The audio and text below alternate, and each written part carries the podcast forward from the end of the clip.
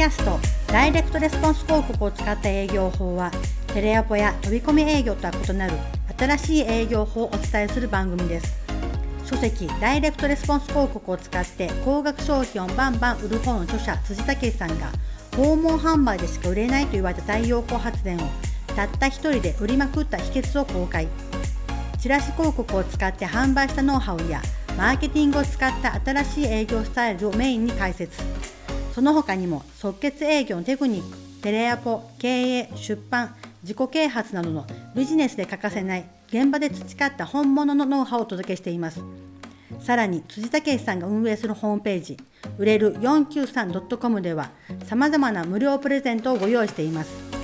書籍の前半が無料で読めますし書籍の元ネタになった小冊子も無料で読めます。また音声版ダイレクトレスポンス広告も無料でお聞きできます。ご興味のある方はぜひ売れる493で検索してください。この度 LINE 公式アカウントを作成しました。営業マーケティング経営に役立つ情報や読書から得たお役立ち情報を週に1回のペースでお届けしています。またお友達登録してくれた人にだけダイレクトレスポンスマーケティングを分かりやすく解説した4本動画と4つのニュースレターを無料でプレゼント。詳細ホームページ売れる 493.com のメニュー欄にある LINE 公式アカウントからどうぞ。辻先生今日もよろしくお願いします。お願いします業績が悪化した時 V 字回復するにはどうしたらいいんでしょうか？なるほどね。V 字回復する方法ね、うん、これあのいいいい方法がね3つありますよと、はい、何かっていうとまず1つ目がオフィスをきれいに掃除しましょうねと。で2つ目が明るく笑顔で振る舞いましょうねと。で3つ目がその経費を2割下げて売り上げを2割上げましょうねって。この3つで V 字回復しますよっていうことなんですね。うん、でこれはその僕がはあの発明したっていうか発案したっていうわけではなくてその HIS の澤田社長が言っていたんですね。ハウステンボスをその V 字回復させるためにそのハウステンボスのその従業員の方にねそうやってこの3つをやってくれそしたら V 字回復するからボーナス出るからっていうふうに言っていたみたいなんですね、うん、まあ確かにその通りだなというふうに思います。はい。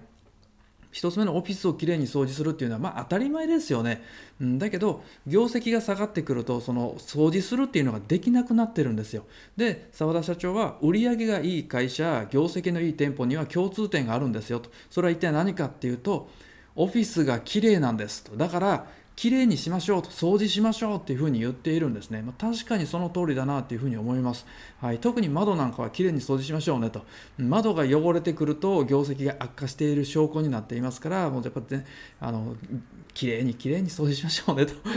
朝の10分15分でいいんでとにかく掃除しましょうねってことです。で2つ目はやっぱ明るく笑顔で振る舞いましょうねっていうのはやっぱあるんですよね、うん、暗く落ち込んでいるとやっぱそこにはねあの神様もついてこないみたいなね感じになりますからやっぱぱりねあの落ち込んでる時でもついてるついてると 言いましょうねみたいな感じになるわけですね。で3つ目の経費を2割下げて売上を2割上げましょうねと。で経費を2割下げるっていうのは結構難しいんですがだけど全員でその頑張ってねやっていけば必ず達成しますよと。でどうしても2割下げることができないと。もう俺の頭の中ではわからないっていうふうに言うんだったら今よりも1.2倍早く動きましょうねと。うん、例えば移動時間に30分かかるんだったら24分で行くとか10分かかるところを8分で行くとかねちょっとこう早歩きにするとかそのそういうそのちょっと早く動く1.2倍早く動くことで2割の経費削減になりますよっていうことになるんですよ。じゃあここで難しいのが2割売り上げ上げるっていうのがねやっぱ落ち込んでる時に売り上げを2割上げるって結構難しいことなんですよね。うん。でこれはやっぱり経営者のあの問題になってくるのかなっていうふうに思うんですね。じゃあ売上を2割上げるためにはどうしたらいいのかっていうと僕は基本的には本屋に行くっていうのが正しい回答になるのかなっていうふうに思います。本屋行っていろんな本読みましょうねと。うん今だったら、まあ、YouTube なんかもあるのかなっていうふうにも思いますけどでも YouTube じゃやっぱりその表面的な部分しか言ってないものですからその、ね、あの関連動画とかおすすめに上がってくる動画っていうのは YouTube に上がってる動画ですからね、まあ、やっぱこう初心者向けの浅いやつしかやっぱおすすめとかにポンポンポンって出てこないんですよね。ディープで深くてあのがっつりしたやつっていうのは YouTube でおすすめに上がってこないんですよ、うん、なぜならその不人気だから。人気なものっていうのはやっぱり浅いやつが人気になっていくものですからやっぱ困ってるんだよねどうしたらいいんだろうなっていうふうなそういうノウハウ的なものを求める時っていうのはやっぱりがっつりディープなものじゃないとガツンと来ないわけですよ。だからそういうものってどこにあるんだ？そういうノウハウとかテクニックってどこに載ってるんだっていうともう本しかないんですよね。本屋しかありません、はい、やっぱそういう専門家が出している例えば、ま、ブログでもいいんですけどやっぱそういうところに行かないとやっぱないんですよね。誰もがみんなが見るような YouTube とか TikTok とかね。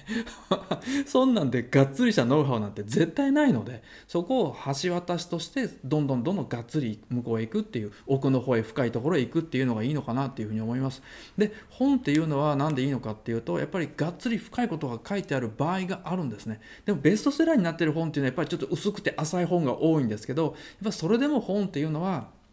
がっつり深いことが書いてある場合が多いのでたくさん読むっていうのが大事かなというふうに思います、うん、特にその、ね、偉大な経営者たち、まあ、先人たちが同じようにピンチからどう脱出したのかっていうのをもうやっぱ本として読むことが大事だかなというふうに思うんですよね、うん、だって自分とはね到底知り合えないあの話もできないような偉い人が過去ねこんなことで苦しんでた悩んでいたってだけどこれをこうこうこういうふうにして脱出したんだということをを本に載せてある場合が多いものですから雑誌でもいいんですけどそういうのをやっぱガンガン読みまくってね雑誌も読みまくってそれを吸収して自分の業界にその今の自分の時代にどう当てはめていってやっていけばいいのかっていうのを考える必要があるのかなっていうふうに思うわけですね。うん、でもう一個は僕は個人的には成長産業成長している業界にいているかどうかっていうのが大事かなっていうふうに思います。はい、業界を知るっていうことなんですけどうん、そのまあ、成長していないから売り上げが下がっているっていうのが あると思うんですよ成熟しているとか衰退産業だとか言って言われていると、まあ、厳しい部分もあるかもしれないですけどそれでもやっぱ成長している業界に目を向けてその成長しているそのやり方っていうのをこちらに取り入れることができないのかとかもしくはもう転換できないかっていうことも検討してみてもいいのかなっていうふうに思うわけですね。うん、例えば有名なところで富士フイルムとかねあの写真のフィルムのところをその美容とか化粧品の方へ転換することによって大きな売り上げ上げたとか、まあ、ソフトバンクなんかもねもう昔と今では全然形態が違いますし、まあ、任天堂もそうですよね。昔は花札売ってたみたいな、ね、ところが今やみたいな感じじゃないですか。マツダなんかもそうですよね。トヨタなんかもそうですよね。もともといきなり一番最初から車屋さんやりますよってやってないですからね。業界が転換しているわけですよ。で実際帝国データバンクによると1万867社のうち47.7%が創業時と現在では本業が変換している変化しているっていうふうに言っているわけですよ。やっぱそれぐらい時代の変化っていうのがあるのでで特にその昔と違ってね今はやっぱ時代の変化っていうのが激しくて早いものですからいつまでもずっと同じことやり続けますよっていうのが果たして本当にいいのかっていう話になってるんですよね。うん、昔ながらの老舗だからって言ってそれをずっと守り続けてることが本当にいいのかっていうことですよね。まあ、よく言われてる強者っていうのは、ね、あの成長あの変化していく、まあ、会社変化していく人間っていうのが強者だっていうふうに言われてるようにやっぱり時代に合わせて変化していくっていうのが必要なのかなっていうふうに思います。はい、実際業務転換をそのね、あのコロナの中で考えているっていう会社は5社に1社あるっていう話らしいんですよね。だから2割ぐらいの会社はやっぱりあの業務転換を考えているってことなんですよ。で逆に反対に7割は全く考えてないっていうふうに言っている 業者もいてるっていうことなんですよね、うん、じゃあどっちがいいのかと。7割は考えていないと。で2割は業務転換考えてるって言ってて7割もね、あの業務転換考えてないんだったら業務転換しない方が正しいんじゃないかっていうふうに思うかもしれませんけど僕は反対だと思うんですよね。だって10年だったらその94%の会社はなくなってるっていうわけですからねほとんどの会社はあのうまく生き残れないわけですよ9割以上の会社は。ってことはその中で7割は業務転換考えていないっていうのは果たして正しいんかっていう話ですからね。うんやっぱり業務転換っていうのをどんどん考えていく必要があるのかなっていうふうにも思います。でも業務転換って難しいんですよね。うん、なぜなら資金やノウハウがないからですよね。また人材もないからっていうネックがあると思います。はい、大企業だったらね、何億円もかけて、ほにゃららやりましたとかっていうのもね、あり得るかもしれないですけど、中小企業にとって何億円なんてなかなかかけれないですからね。うん、でまあそういうね、補助金もあるじゃないかとね、あの事業再構築補助金があるじゃないかっていう話もあるんですけど、やっぱもう零細企業中小企業にとってはなかなか難しい部分がありますよねって。じゃあどうするんだよと。なったら僕はもう単純ですね。シンプルに売り方を変えましょうねと。はい。もし今例えば僕は太陽光発電の業界にいてますけどその太陽光発電がねもう売れなくなりましたと。じゃあどうしたらいいんかなと。業務転換考えた方がいいのかなじゃあじゃあリフォームの方に入ろうかなとか。今ね結構リフォームとか外壁塗装をやっている太陽光の業者さんいっぱいいるんですけど、まあ、そういうのも一つのまあ、方向と性としてはありなのかなありなのかなというふうにももちろん思いますし、まあ、もう一個はその売り方を変えることによってまた売り上げが V 字回復するっていうこともやっぱありますからね。実際僕はその太陽光発電をテレアポのその即決営業で売っていましたけどでももうこれはもうダメだなっていうふうに思ったのでテレアポの即決営業全部やめて広告の営業の方に全部切り替えたんですね。うん、でテレアポの即決営業やってる時は人いっぱい入れていっぱいというかねまあ程よく人入れてやっていくぞっていうふうにやってたんですよ。テレアポの即決営業っていうのは人が増えれば増えるほど売り上げ上がっていくっていう形態だったので人を増やさなきゃダメだったんですよね、うん、だけど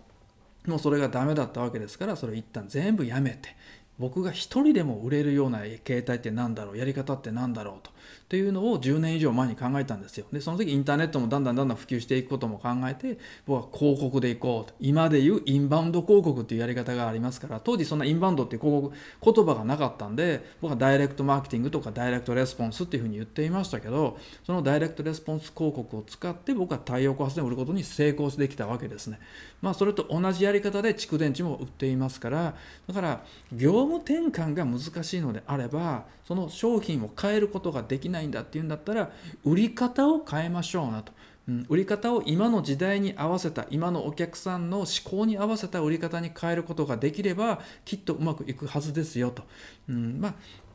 ゆくゆくは業務転換も考えてはいいと思うんですけどまだそこまでいってないのであればね是非売り方を変えて V 字回復を図りましょうねと言いたいですね。辻先生今日もありがとうございました。ありがとうございます今回のポッドキャストはいかがでしたか？広告宣伝部門 Amazon ランキング第2位